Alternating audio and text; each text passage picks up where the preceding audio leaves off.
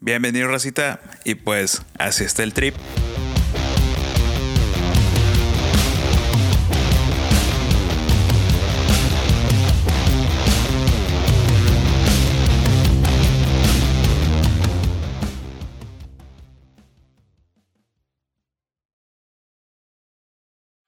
¿Qué tal? Buenas tardes. Bienvenido, Racita, a este programa especial, a esta edición especial del Día de las Madres. El día de hoy tengo aquí a mi mamá, que nos va a contar un poquito de su historia.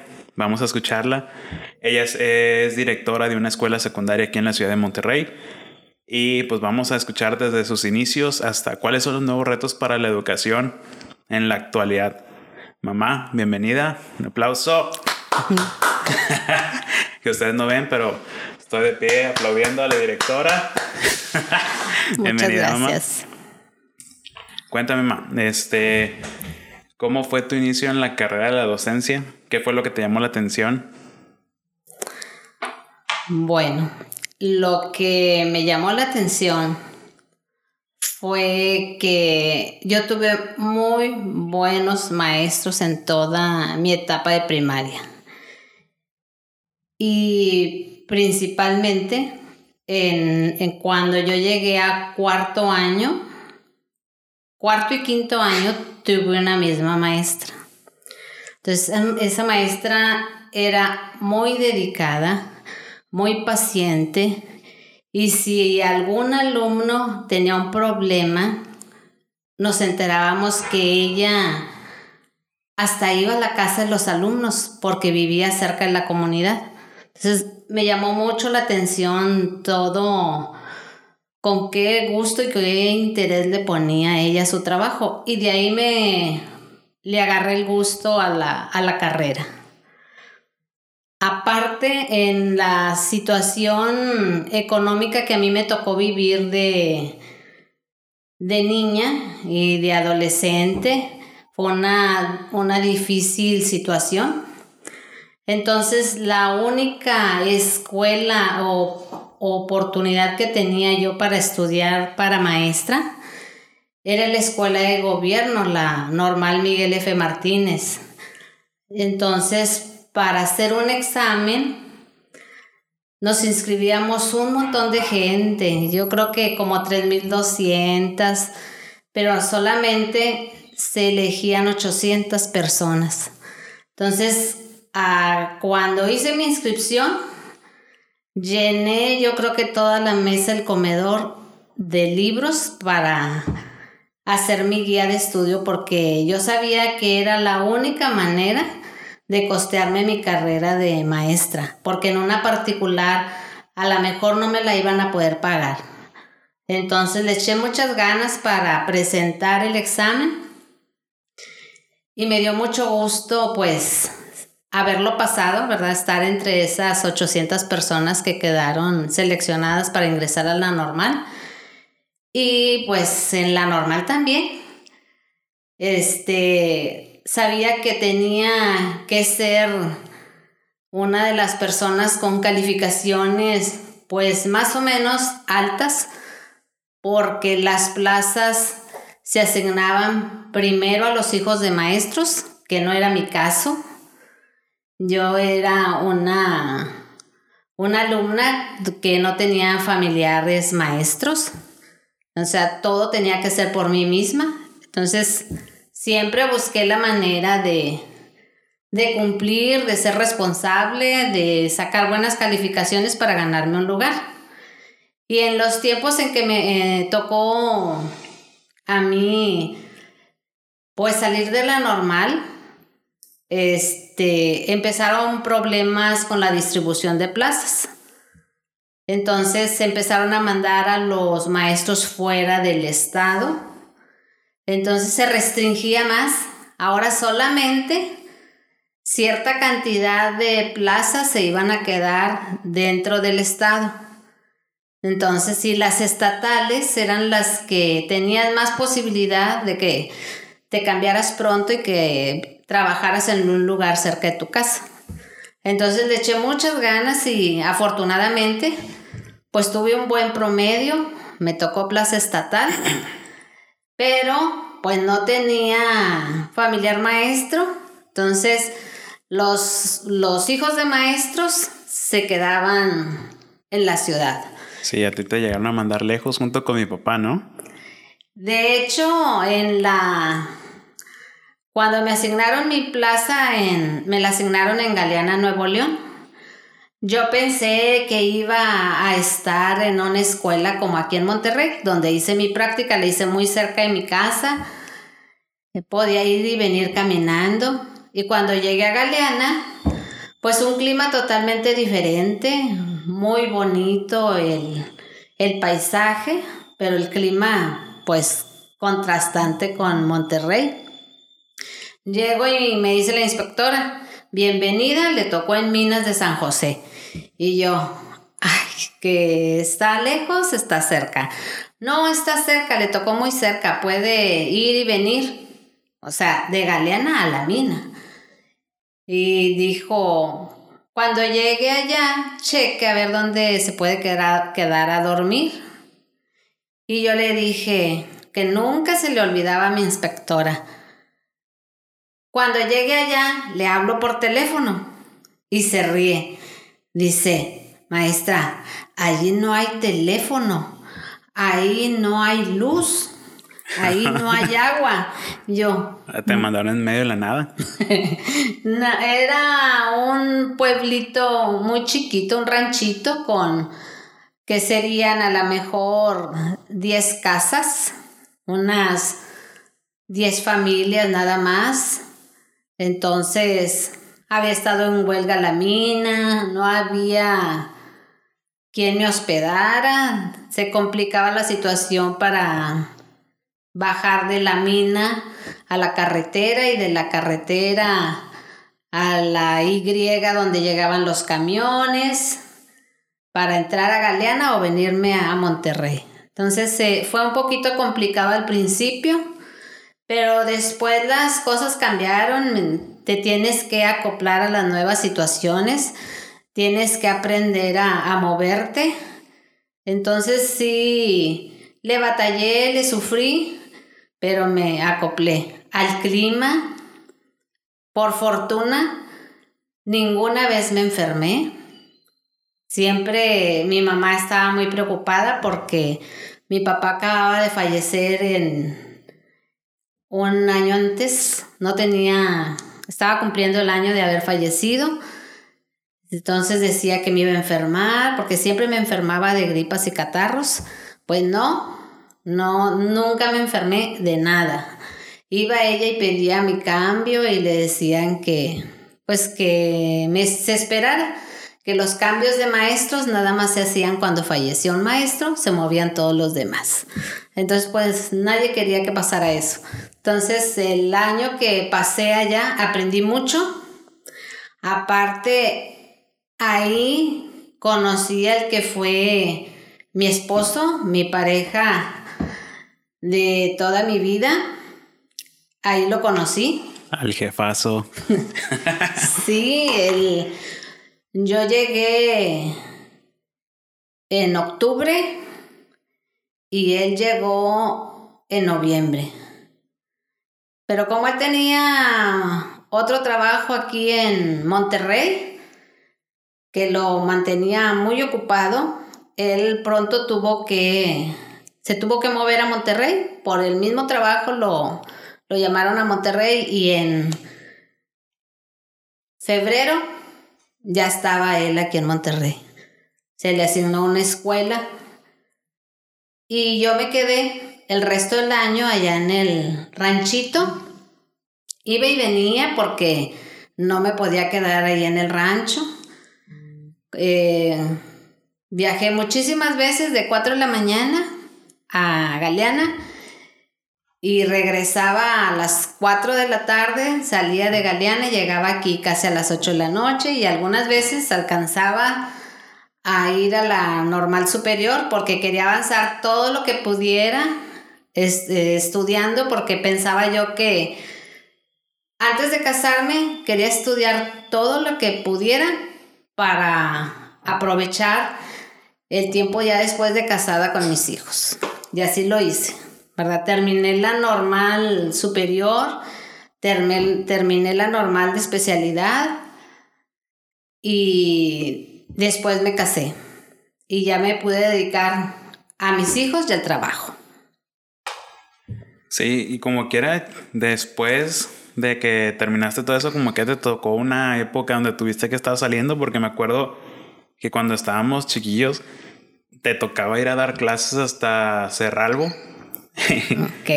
y me acuerdo que muchas veces ahí nos llevabas también a nosotros ahí en el, en el autobús, ahí a tus eventos ahí en el pueblito.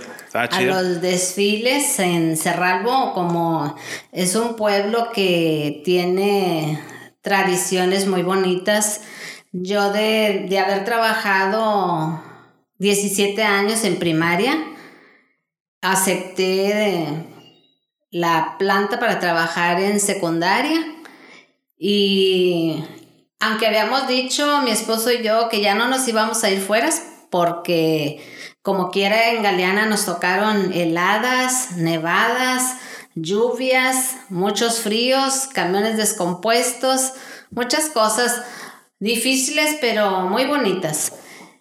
Eh, dijimos que ya no nos íbamos a ir fuera. Sin embargo, cuando se nos presenta la oportunidad de trabajar en secundaria, nos fuimos él a Doctor Cos y yo a Cerralbo. Estuvimos un año allá y regresamos a Monterrey nuevamente. Y en esa etapa de estar en Cerralbo, me tocaron algunas, algunos paseos ahí en el pueblo, algunos eventos y también llevaba a la niña, estaba muy chiquita, tenía como dos años y Mario ya estaba en la primaria porque él entró a, a primero de primaria cuando yo me fui a trabajar a la secundaria.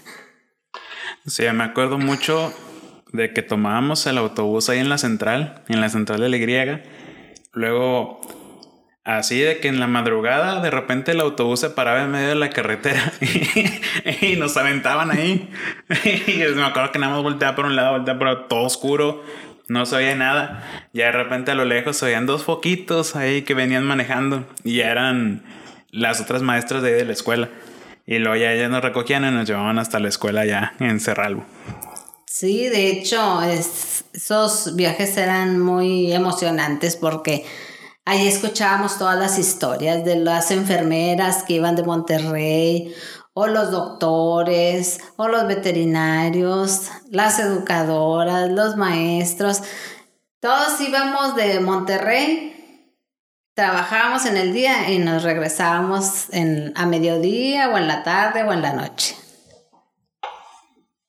Sí, a mí me gustaba mucho porque la escuela de ahí de, de Cerralbo era muy diferente a la escuela acá en Monterrey. Por ejemplo, de que ahí los vatos de que se entretenían, yo me acuerdo un chorro de que, mira, de que agarré un alacrán. y los traían de que en frasquitos. Eh, o de repente de que hacían el desfile del pueblo, pero casi casi el desfile era ahí alrededor de la escuela porque era el único que había. Y pues puros eventos así medio, la, la verdad, muy padres, muy chidos ahí en tu, en tu secundaria. Y luego aparte también, eh, ya siendo maestra de secundaria, pues también te tocó ser maestra de nosotros. ¿Cómo se sintió eso? Pues yo me sentía muy contenta porque podía tenerlos cerca de mí y yo estaba muy a gusto. Sabía que que ustedes estaban preparados para trabajar conmigo, que iban a, ser respetuosos, pero como quiera, siempre les recordaba que mal valía, que se portaran bien, que estudiaran, que no dejaran nada pendiente para que no tuvieran que dar quejas de ustedes, porque si había una queja yo no la iba a atender, la iba a tener que atender su papá. Y no, afortunadamente no pasó nada de eso. Siempre fueron muy buenos hijos y muy buenos alumnos. Después de que salieron, es cuando me dicen que la padecieron. ¿Verdad? De que pues que se tenían que portar más bien que los demás, que tenían que hacer un esfuerzo extra por estar cumpliendo y portándose bien y que a veces hasta o mi hija Jackie dice, no hombre mamá, a veces les creías más a los alumnos que a nosotros que éramos tus hijos, ¿verdad? Pero yo siempre les dije, ahí soy su maestra y se tienen que portar ustedes como alumnos. Y si les exijo a los alumnos que no son nada mío más que mis alumnos, se imaginan a ustedes que son mis hijos. La sí estuvo bien feo. no, no lo recomiendo. Pongan a sus hijos en otras escuelas. No, y de hecho, ahora con el paso del tiempo y que estamos en cursos y todo, vemos que realmente sí, es mejor que los muchachos estén en otra escuela para que tengan esa libertad que les faltó. ¿verdad? A lo mejor sí es bueno que yo los esté viendo, sé que están en, en una escuela de un buen nivel, pero sí, sí a veces los muchachos necesitan su libertad y vemos que ese, ese puntito no, no se los di, ¿verdad? Pero como quiera traté de que fueran muy felices. como quiera la agarramos después. ¿eh? después fue donde ya se dio ahí el, el deschongue, como dice mi mamá. Y, y bueno, ma, ah, tú que has estado trabajando con generaciones de jóvenes, ya bastantes. ¿Cómo has visto la, evolución de cuando tú empezaste hasta ahorita? ¿Y cuáles son los nuevos desafíos que hay para la, la nueva gente, bueno, los nuevos chavos que están entrando apenas a secundaria? Bueno, a mí me tocó trabajar en, en diferentes contextos. Y muchos años trabajé yo en un contexto pues muy amigable, ¿verdad? De donde los muchachos tenían las posibilidades de cumplir con todo, tenían acceso a todo lo que necesitaban para trabajar bien en la escuela. Pero a pesar de eso, veíamos que los muchachos como quiera, igual que en todas partes, para tienen necesidad de que los escuchen, de que los entiendan, de que a veces se sienten solos, de que a veces no, no son comprendidos o no son atendidos por los papás, ¿verdad? Los papás a veces creemos que dándole a los muchachos o a los niños todo lo que quieren, ¿verdad? los estamos haciendo felices, pero realmente a veces nada más queremos cubrir la ausencia de nosotros en ellos, ¿verdad? Que como no estoy todo el día, lo que quiera mi hijo se lo doy.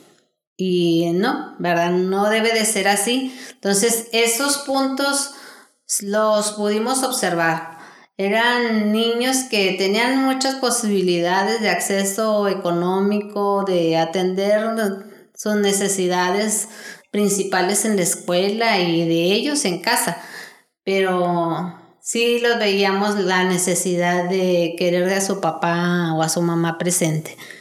Me cambio yo a un contexto diferente con más problemas económicos y sociales y realmente vemos la diferencia, ¿verdad? De que la necesidad que tienes son pues muy diferentes en cuanto a lo económico, ¿verdad? Que no tienen los mismos accesos, ver que los alumnos no tienen un zapato para ir a la escuela cómodo, que se lo están armando ahí pegando con cinta para cubrirse de las piedras o que se tienen que trasladar cuatro o cinco y pagar su transporte, un taxi para que los lleve o que en la casa no hay papá o no hay mamá o son maltratados o hay problemas de drogas en la misma familia, pues realmente es una situación que les toca vivir muy difícil a los alumnos. Entonces comparamos los contextos y decimos, mira nada más dónde estamos, cuál es la realidad que tenemos en esta escuela y cuál es la realidad que tenemos en la otra y realmente caemos en que lo más importante en cualquiera de los dos contextos es la comunicación, es la unidad, es la atención y el amor que se le da a los hijos en la familia. Porque cualquier contexto, ¿verdad? Aunque tengan sus necesidades, se nota inmediatamente una familia donde hay amor, donde hay cariño, donde hay respeto, donde hay atención hacia los niños y en la familia. Se nota muchísimo y todos tenemos la misma necesidad, yo creo, de dar y recibir lo mejor que, que tengamos. Ok, entonces dirías que ese es un factor que se repite en todos los estatus sociales, que vendría siendo así como que la base. Solucionando eso ya tienes la solución para todo lo demás. Es como dicen de que la educación en casa es lo que te permite avanzar. Ahí empieza, ahí empieza y el, la formación familiar, la unidad familiar es la base, es la base que, y ahorita, actualmente, eh, lo que estamos viviendo en la pandemia es un punto que nos da la razón, ¿verdad? En los muchachos que nos están respondiendo son los muchachos que en la casa tienen tranquilidad, que tienen armonía, que, que tienen amor en la familia, aunque no haya dinero suficiente para pasear o para comprar o para divertirse, cuando hay el respeto, el amor, el respaldo en la familia, ellos salen adelante porque son niños que van tranquilos a la escuela. En cambio, si tienen problemas en la casa, si hay fricciones porque hay problemas en el matrimonio o económicos o, o algún problema de otro tipo social, los muchachos llevan cargando eso en su mochila.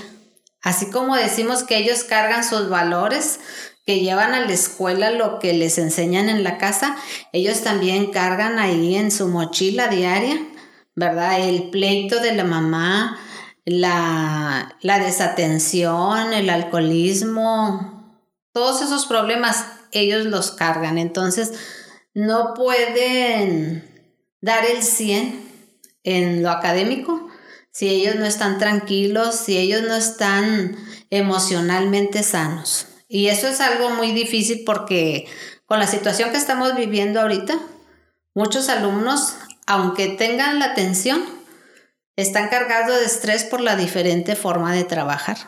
Porque a ellos les hace falta su oxígeno, que es salir a la calle, convivir con sus amigos, ver el ambiente, moverse eso les hace falta. Entonces, aunque tengan todo en casa, ellos tienen la presión ahorita del problema social que tenemos todos.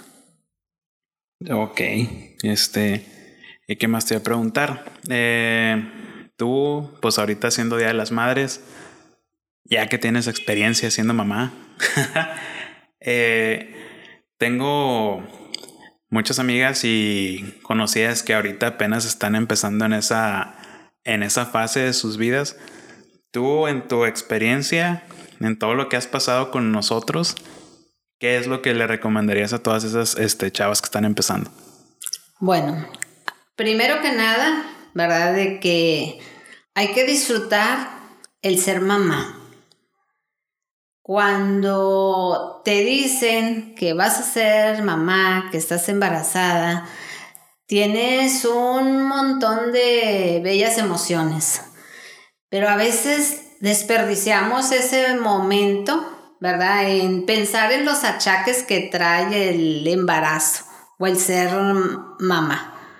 Entonces, quítate todos esos miedos, disfruta tu embarazo, es la mejor etapa de tu vida, es la muestra de salud, de que tú estás bien y puedes tener dentro de ti un ser que también va a estar bien. Y lo más importante es que le transmitas esa felicidad, porque los sentimientos se transmiten, aunque sea el, un bebecito que tienes todavía en el vientre, siente el rechazo y siente el cariño de, de la pareja, de la pareja, no nada más de ella, de la pareja. Entonces, desde ahí tenemos que disfrutar. El que tengamos un hijo en el vientre, desde ahí empezamos a ser felices y él también, la, la familia empieza a ser feliz. Entonces, eh, aprovechen, disfruten el ser papás, disfruten el ser papás porque son etapas muy bonitas que nos enseñan a ser papás porque no nacemos hechos, nos vamos formando. Yo siempre les, les digo a mis hijos, aquí en la casa tenemos un montón de ejemplos, buenos y malos. Hay de ustedes que agarren los malos. Ustedes nada más pueden ver y tomar los buenos. De todo lo bueno y malo que ven en mí, nada más llévense lo bueno. Entonces hay que aprovechar esos momentos con los niños desde que son chiquitos porque de repente ya están grandes y los queremos tener cerca y ya no se puede tenerlos cerca. Pero si tú los enseñas a ser buenos hijos, a que la familia debe estar unida, ellos siempre van a regresar al nido cuando tengan alguna situación que comentarnos de cosas buenas, cosas malas, cosas difíciles. Lo importante es que nos enseñemos a comunicarlo. ¿verdad? Es, es un momento que vas a disfrutar toda la vida porque nunca vas a dejar de ser papá.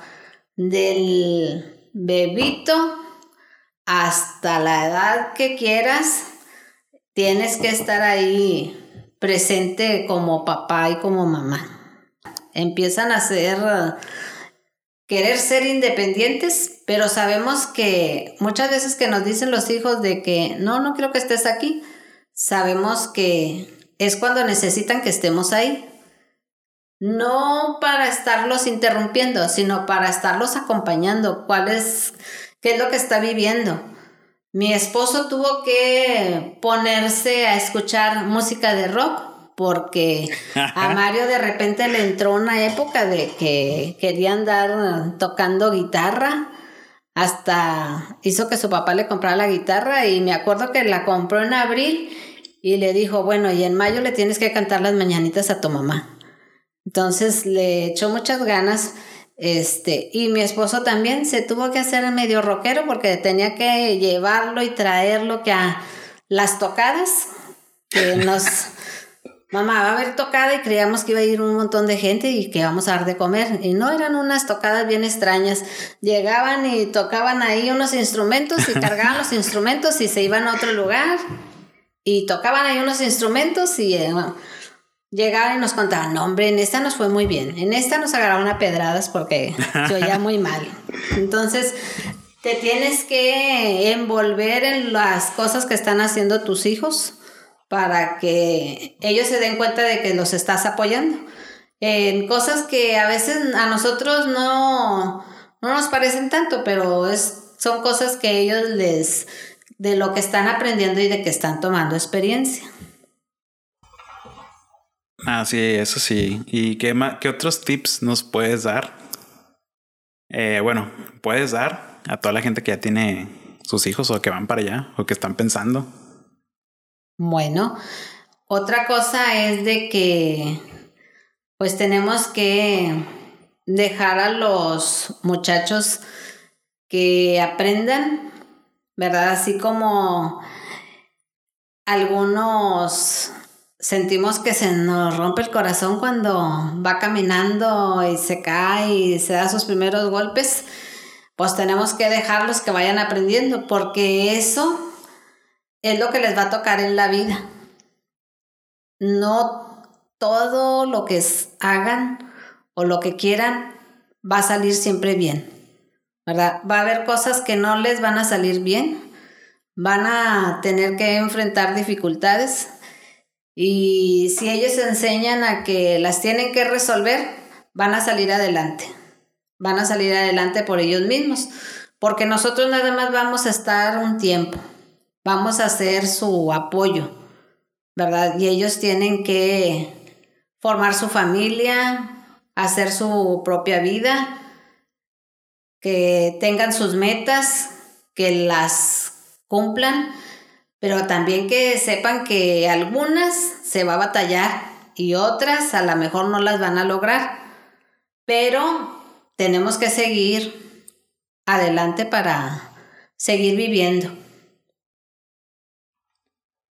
¿Alguna anécdota, ya sea de Jackie o mía, que, que te haya hecho decir, ha valido la pena todo lo que hemos hecho, tanto tú como mi papá?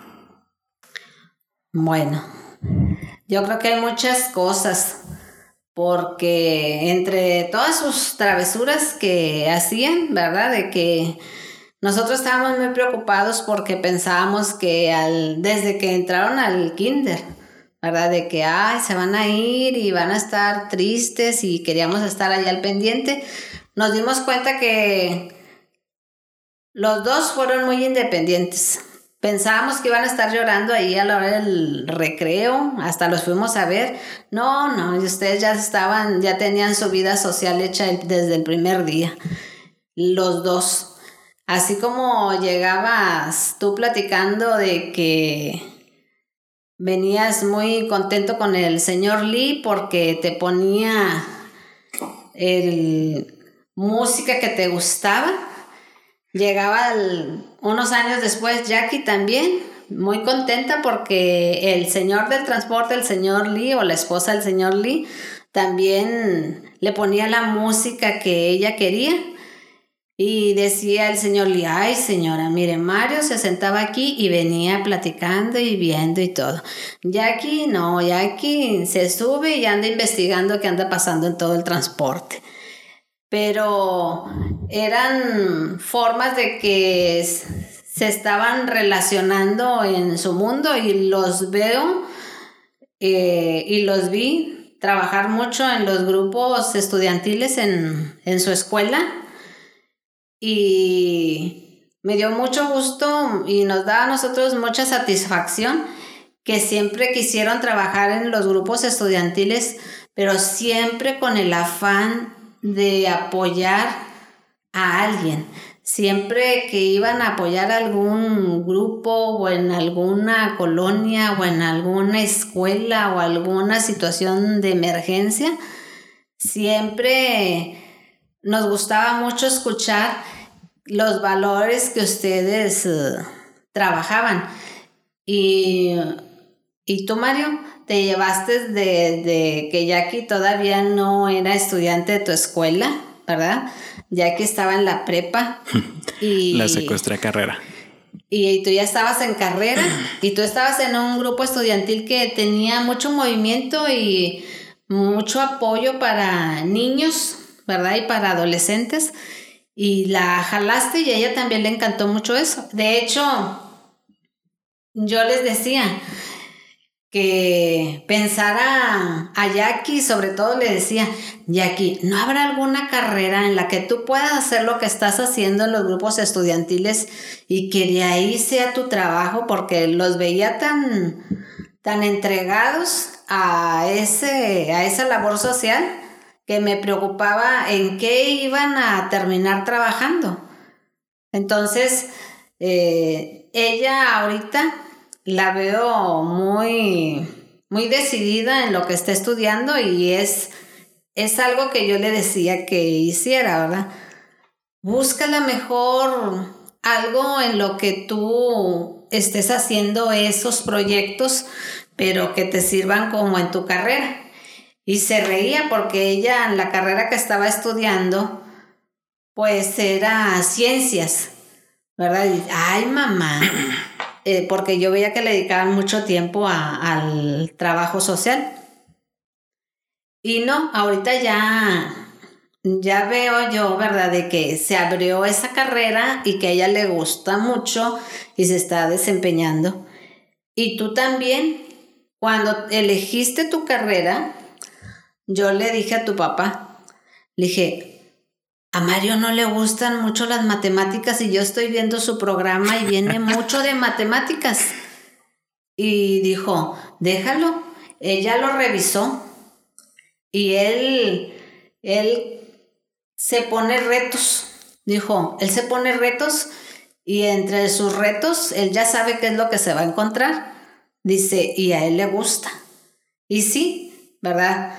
Vi que, que, te gusta mucho y que a veces nos veo como que estás en jaque en lo que estás haciendo, como moviendo las piezas del ajedrez, pero es tu trabajo y siempre esa es una recomendación que siempre se las digo a mis maestros.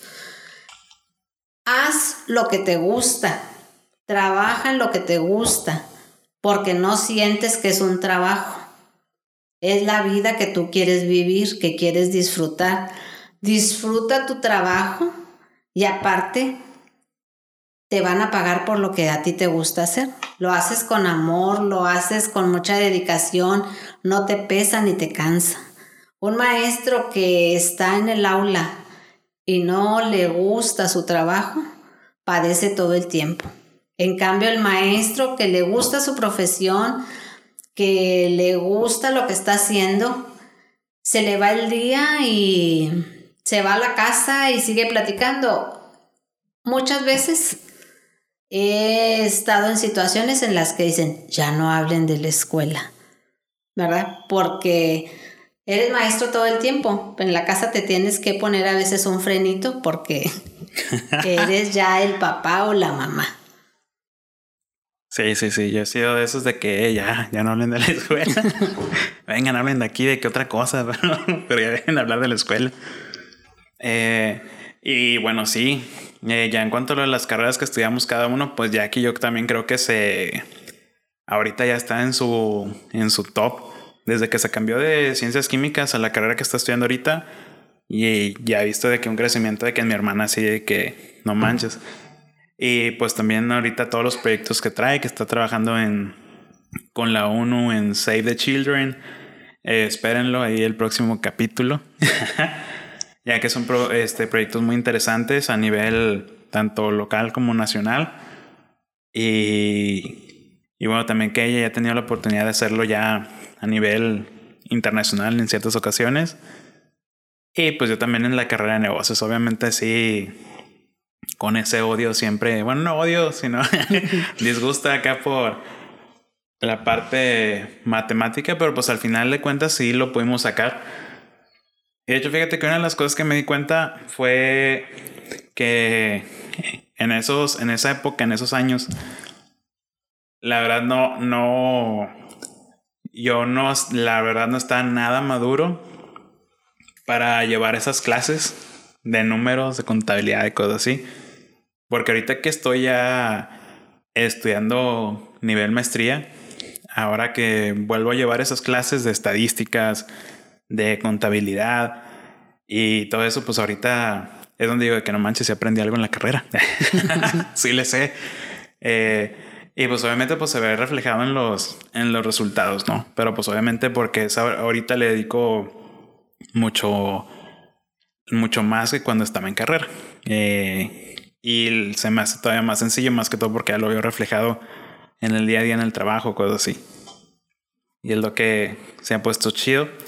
¿Y alguna anécdota graciosa que te acuerdes tanto de mi hermana o mía que quieras compartir aquí con la gente, algo no tan embarazoso? No, pues se hicieron muchas. Híjole. Por ejemplo, una vez eh, tu hermana este, asaltó ahí un, un juego en una kermés. Tenían ahí unos, este, un juego donde tenían peces de plástico y tenían que este, tirar la, la caña para pescarlos y ver qué premios iban a, a tomar. Y yo pasaba de la escuela, salía de la escuela y pasaba por ella y voy llegando y me dice la maestra, ay señora, qué bueno que llegó. Le digo, pasó algo, maestra. Es que ya aquí ya tiene rato que agarró todos los peces y anda correteando y quieren jugar y ella no lo suelta y andaba corriendo por todo el patio con todas las cañas y los peces y todos atrás de ella persiguiéndola. Y, ya, y, bueno, y esa es la gente que está trabajando ahorita en la 1, ¿eh? Ahí les encargo. este, y luego ya, este, le digo, ven hijita, porque ya vamos a jugar todos aquí en los peces. Ay, qué bueno. Y ya como si nada fue a dejar sus, sus peces ella para seguir continuando ahí trabajando. Y tú igual, en el jardín, nos encargaron el Día del Niño que fueras disfrazado de árbol y antes eh, el festejo del, de la primavera se hacía ahí en un parque este, y ibas vestido de árbol y te colgaron manzanas y te pusieron el follaje. Y cuando llegó tu papá para recogernos ahí en el parque, no, tú andabas corriendo y dejaste el árbol destrozado. Ya nada más te quedó el, la túnica que era el tronco. Y me manda a decir la maestra, Señora, pues le quedó muy bonito el traje, qué bueno que, que Mario salió de árbol porque necesitamos ese mismo árbol para el 10 de mayo. Y yo, no puede ser, maestra, quedó destrozado el árbol. quedó todo destrozado el árbol. Le dijo, ay señora, pues ya la directora, como vio ese ese trabajo a los niños les gustó mucho, dice, y los árboles pues están muy monos, los quiere otra vez en el 10 de mayo, entonces tuvimos que hacer otro árbol porque el primero ya lo habías dejado todo destrozado, pero son anécdotas muy bonitas y también en la revolución pues eras muy, siempre he sido muy amiguero y, y con ganas de ayudar, entonces una una amiguita no llegó su pareja para el desfile y tú inmediatamente le agarraste la mano. Vénganse, yo me las llevo a las dos. y esa nos, nos, acordábamos a cada rato porque decía, mira, Pancho Villa, ahí va Pancho Villa, porque rápido fuiste y arreglaste de que tú querías ayudar a tu amiguita y mejor te las llevaste a las dos de la mano.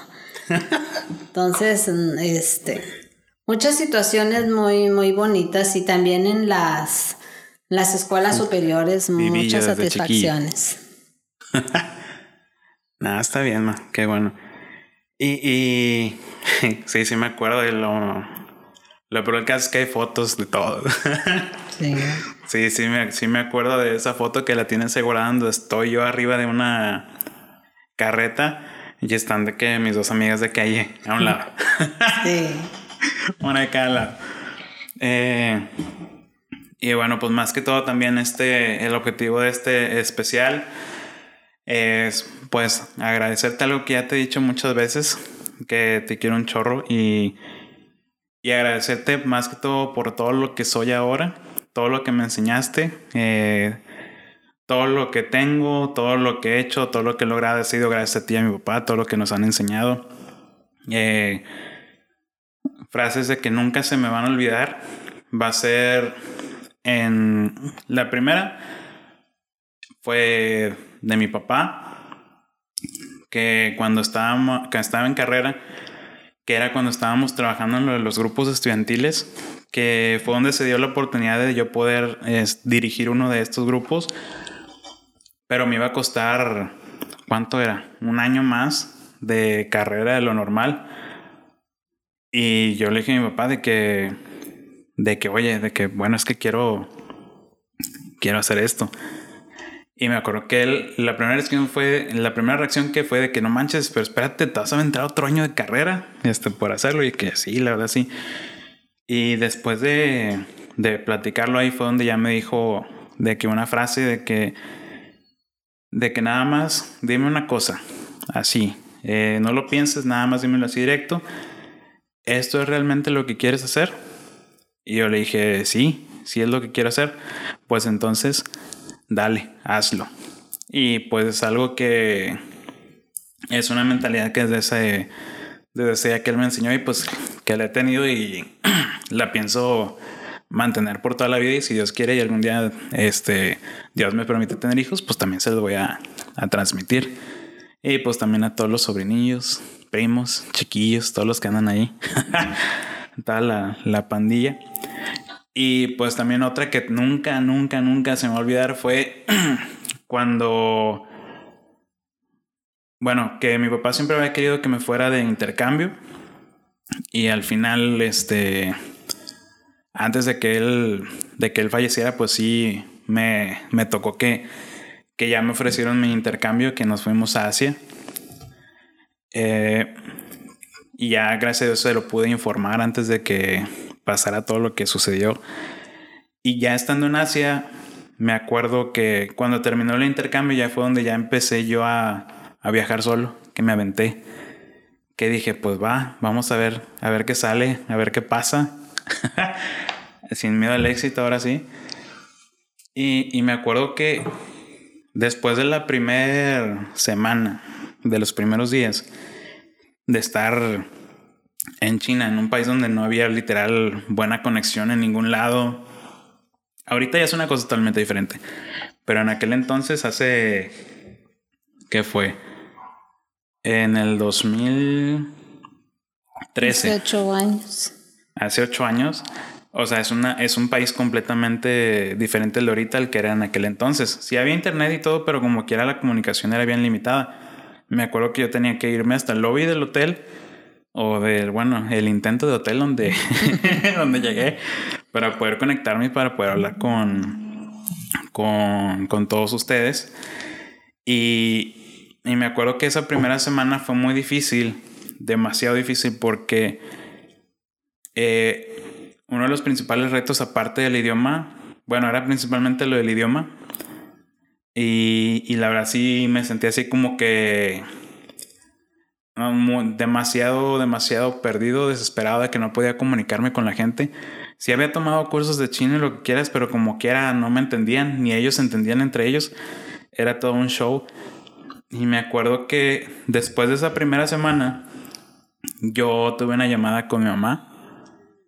Que me acuerdo que era después de que había pasado toda la experiencia en Beijing que había llegado en la madrugada, que el hotel donde yo me iba a quedar se había quedado sin lugar, que me habían este, mandado caminando por toda la calle, que en la madrugada este, llegué a un lugar con anuncios de, de neón y total, una historia ahí donde terminé andando en moto con unos chinos desconocidos y llegué a un hotel bien feo que olía horrible, pero pues bueno, mínimo ya tenía un lugar donde dormir.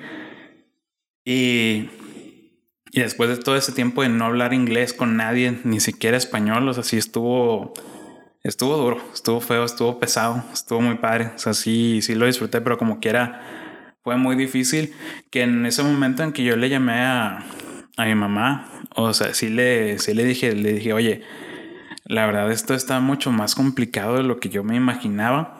Eh, ya estoy en un punto donde, donde estoy inclusive pensando dejar el resto del viaje, regresarme a Shanghai hasta poder tomar mi vuelo de regreso, que es una ciudad que ya conozco, que sé que se hablan inglés en casi todos lados y no hay mayor problema.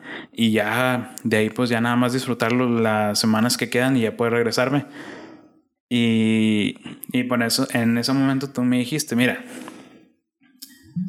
si es que igual que mi papá, de que si es realmente lo que quieres hacer, no te voy a decir que no lo hagas. Pero recuerda que ahorita la oportunidad que tienes de estar en un país desconocido que no sabes realmente cuándo vas a, regresar, eh, yo también te recomendaría que pienses muy bien para que puedas continuar ese viaje. Eh, va a estar difícil, pero lo vas a sacar adelante como muchas otras cosas que has hecho y, piénsalo, piénsalo para que puedas continuar ahí con el, con el viaje, porque nunca sabes cuándo vas a volver. Y pues ahí ya después de esa, de esa conversación, la neta fue la, la, la, el punto clave que fue lo que me, me hizo de que a, aventarme a continuar el viaje y que al final de cuentas se ha convertido en uno de los viajes más chidos que he tenido durante toda mi vida, donde aprendí demasiado, conocí gente bien interesante, lugares a los que ninguna otra persona ha llegado a ir y... Y pues gracias eso abrió la puerta también a muchos otros viajes de que a, a Japón o aquí durante todo México, en todo Estados Unidos. Y, la verdad, pues estoy muy agradecido con ellos porque tanto mi papá que me dijo esa frase de que si es lo que realmente quieres hacer, hazlo. Tú también me diste la de que si ya tienes la oportunidad, agárrala, no la sueltes y continúa. Eh, cumple tus sueños, sigue adelante y no te rindas. Y pues la verdad es que te agradezco mucho, mamá, porque gracias a eso que me han enseñado ustedes dos, eh, es que he logrado todo lo que tengo hasta ahorita. El, el trabajo que tengo, o sea, los viajes que he hecho, también eh, pues los negocios pequeños que, he ido formando ahí, también este, este, este programa, que, que la verdad nunca nunca me imaginé tener algo así. Nunca, o sea, nunca. Porque, pues generalmente, pues ya ves que siempre he sido así como que más o menos un poco callado, así con la gente y cosas por el estilo. Pero obviamente ya cuando estoy en confianza, pues ya es como que ya puedo hablar normal, tranquilamente con todos. Y un poco se puede decir que es un poco introvertido así con personas así extrañas, pero pues ahorita ya tener un, un programa, un formato así que la neta la está escuchando no sé quién, no sé dónde, pues es algo que también eso se los debo a ustedes, o sea que es una mentalidad de que siempre hacia adelante, sin miedo a lo que venga, o sea, si quieres hacer algo, pues realmente hazlo, eh, si esas ganas de luchar, de siempre dar lo mejor de mí para intentar sacar lo mejor de todo. Eh, también esa mentalidad siempre de, de, siempre ser lo más positivo posible eh, en cuanto a cualquier situación, sea buena, sea mala, seguir adelante. Eso también se lo debo a ustedes ya en todo, en todo lo que nos, nos ha pasado como familia. Yo siempre me acuerdo de que ustedes dos siempre, nos, siempre nos han dicho de que eh, siempre ante cualquier situación, por más difícil que sea, siempre hay que ver hacia adelante y ver la manera de salir de ello. Siempre, siempre, siempre. Y es algo con lo que yo me quedé y se los agradezco un chorro a ti y a mi papá. Los quiero, los quiero bastante y pues hoy en el Día de las Madres. Espero que te lo estés pasando muy bien. Muy chido. Este. Y pues aquí anda, ya ando queriendo soltar la lágrima y todo el show, pero.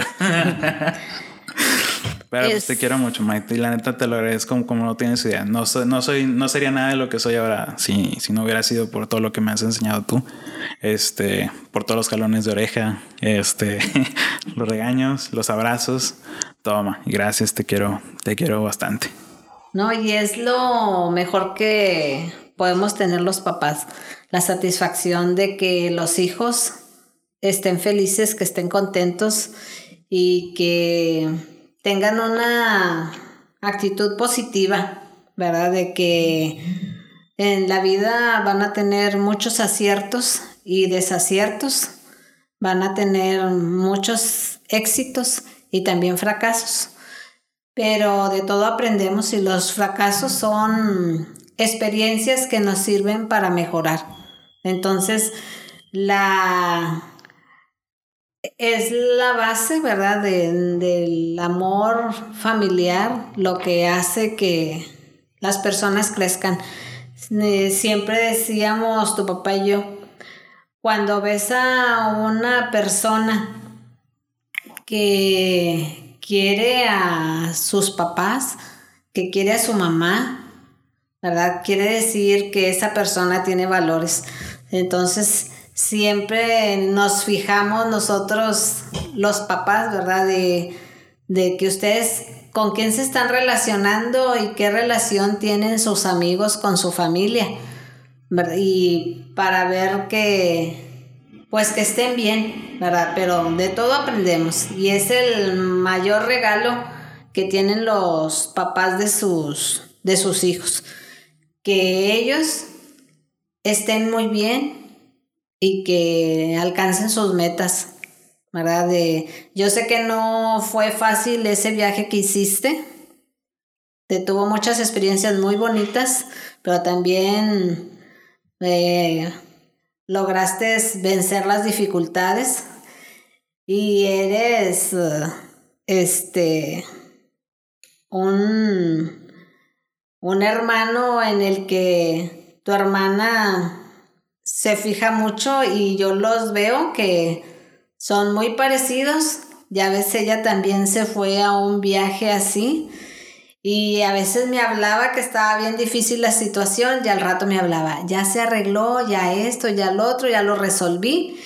Y nosotros acá con el alma en un hilo y ya ella regresó con contenta y contándonos sus experiencias también difíciles, pero este, nunca arrepentida de haberse arriesgado a hacer lo que, lo que ella quería y tú igual. Entonces, pues la, la felicidad que, que tengo es verlos a ustedes proyectándose, ¿verdad? De disfrutando de la vida. Y siempre les he dicho y les vuelvo a decir, y aunque me digan, mamá, este, hagan lo correcto, hay, mucha, hay muchos problemas actualmente que a veces nos envolvemos sin darnos cuenta, pero ustedes con la, la antena bien puesta de que se haga lo correcto y siempre para mejorar y siempre para apoyar, para ayudarse. Y ahí me da mucho gusto el, el tipo de filosofía que maneja la escuela en la que tú estudiaste y en la que está actualmente estudiando ya aquí en el Tecnológico de Monterrey, se preocupan mucho porque sus estudiantes salgan empoderados, pero siempre con los mejores valores, siempre con los mejores valores, ¿verdad? Para, para ser parte de una comunidad positiva. Sí, y pues te digo, pues ya no, no, no sé. Es que sí te puedes seguir diciendo de que muchas cosas, pero no, no acabaríamos y pues tenemos que ir a la cena con mi abuelita. Eh, y pues te digo, pues muchas gracias otra vez, mamá, por todo lo que nos has enseñado, por eh, inculcarnos tanto a mi hermana y a mí esa, esa determinación que nos ha permitido pues salir de todo tipo de situaciones. Ahí sí, también Jackie se le presentaron sus situaciones ahí durante su viaje. Pero pues también ahí las logramos sacar, pues también ahí de que de repente me preguntaba ella de que, oye, ¿cómo le puedo hacer acá? De que, oye, ¿cómo le puedo hacer con esto? Y pues ahí, con los tips de todo lo que ya me había tropezado yo, pues ahí fue donde ya pudimos eh, sacar adelante varias cosillas y, y pues ahí la llevamos, gracias a Dios. Y pues es todo gracias a la determinación y a todos los valores, a todo el cariño, a todo el amor, a todo el amor que nos enseñaron tanto tú como mi papá. Y pues más que todo, pues es un programa para decirte gracias, mamá. Este, te quiero mucho. Ya sabes que no te lo digo solamente hoy por ser Día de las Madres, sino que cada vez que te veo, cada vez que paso allá a tu casa, siempre es de que mira nada más que chulada de madre me tocó. Y yo te digo que Dios se la bañó conmigo. No, ustedes saben muy bien que yo también los quiero mucho, que también soy, yo pienso que una persona que a veces no, no dice sus emociones, pero ustedes saben que mi corazón no tiene tamaño el amor que les tengo a mis dos hijos, que son el regalo de Dios que nos mandó a tu papá y a mí para nuestra familia, que estamos agradecidísimos con Dios con esas bendiciones que nos mandó, con las dos bendiciones. Las bendis. Bueno, ahorita ya tienes más, ya con los cuatro perritos ahí en la casa. Eh, y bueno, pues para todos los que están escuchando, muchas gracias por haber escuchado este, este especial. Ahorita ya nos retiramos porque pues tenemos la cena en casa de mi abuelita. Y pues nada más dejar algo bien en claro. Eh, como recomendación mía, siempre díganle a sus papás que los quieren. bueno, no solo a sus papás, a todas las personas que realmente quieren, díganselos no dejen que pase un día sin que se los digan. No esperen a que sea un día especial, Día de la Madre, Día del Padre, Día del Niño, para que se los digan. Eh, y bueno, pues hasta aquí el, el, episodio de hoy, señores. Muchas gracias por escucharnos y ahí nos estamos viendo la siguiente semana. Cuídense. Bye. Hasta luego.